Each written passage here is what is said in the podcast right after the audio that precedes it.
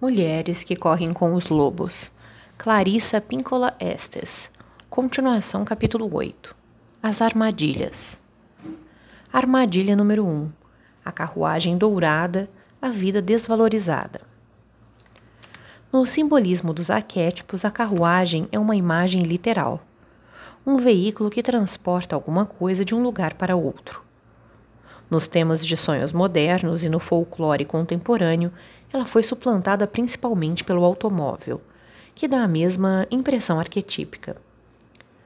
Do ponto de vista clássico, esse tipo de veículo de transporte é compreendido como a disposição central da psique, que nos transporta de um lado da psique para o outro, de uma ideia para outra, de um pensamento para outro, de uma iniciativa para outra.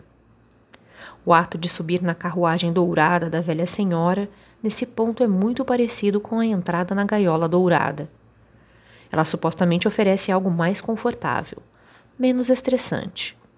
Mas na realidade sua função é a de cativeiro. Ela prende de um jeito imperceptível de imediato, já que a princípio os dourados costumam ser ofuscantes.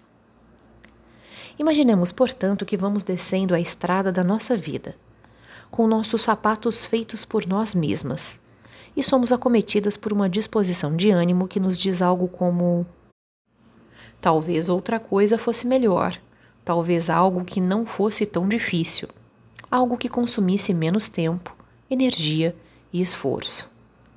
Isso ocorre muitas vezes na vida das mulheres. Estamos no meio de um empreendimento e não importa como nos sintamos a respeito dele. Estamos simplesmente criando nossa vida à medida que avançamos e fazendo o melhor possível. Logo, porém, somos inundadas por algo que nos diz: Isso é muito difícil. Mas olhe só aquela beleza logo ali. Aquele negócio todo enfeitado parece ser mais fácil, mais bonito, mais irresistível.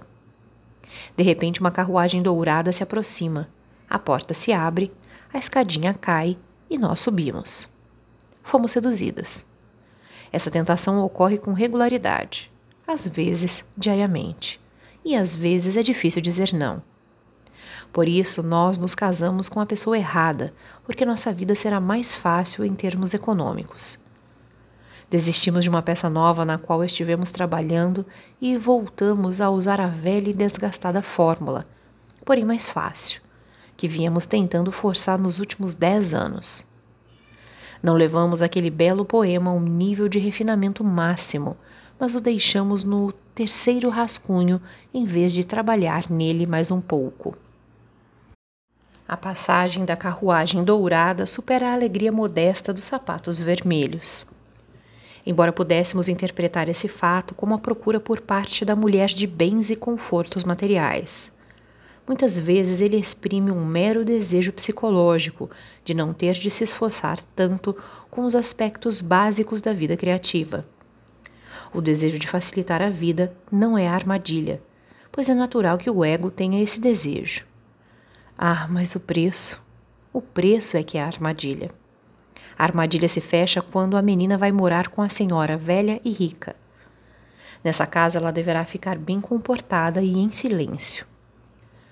Não lhe será permitido verbalizar nenhum anseio, e mais especificamente, não lhe será permitida a realização desse anseio.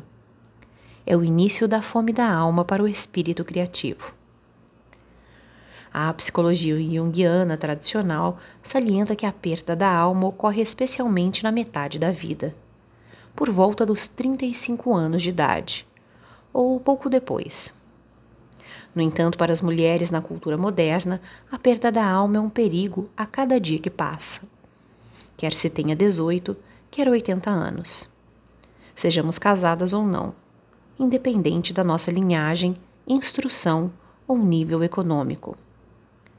Muitas pessoas instruídas sorriem com superioridade quando ouvem falar que as pessoas primitivas possuem listas intermináveis de experiências e acontecimentos que, na sua opinião, podem roubar sua alma. Desde ver um urso na época errada do ano até entrar numa casa que não foi benzida depois de ali ter ocorrido uma morte. Embora muitos aspectos da cultura moderna sejam maravilhosos e revitalizantes, ela também possui maior quantidade de ursos em época errada e locais não abençoados, num único quarteirão, do que em milhares de quilômetros quadrados de mato. O fato psíquico crucial continua a ser o de que nosso vínculo com o significado, com a paixão, com o envolvimento e com a natureza profunda é algo que precisamos proteger. Existem muitas coisas que tentam nos forçar, nos arrastar, nos seduzir para longe dos sapatos feitos à mão, que aparentam ser simples como quando dizemos: Numa outra hora eu danço, planto, abraço, procuro, planejo, aprendo, faço as pazes, limpo. Numa outra hora. Só armadilhas.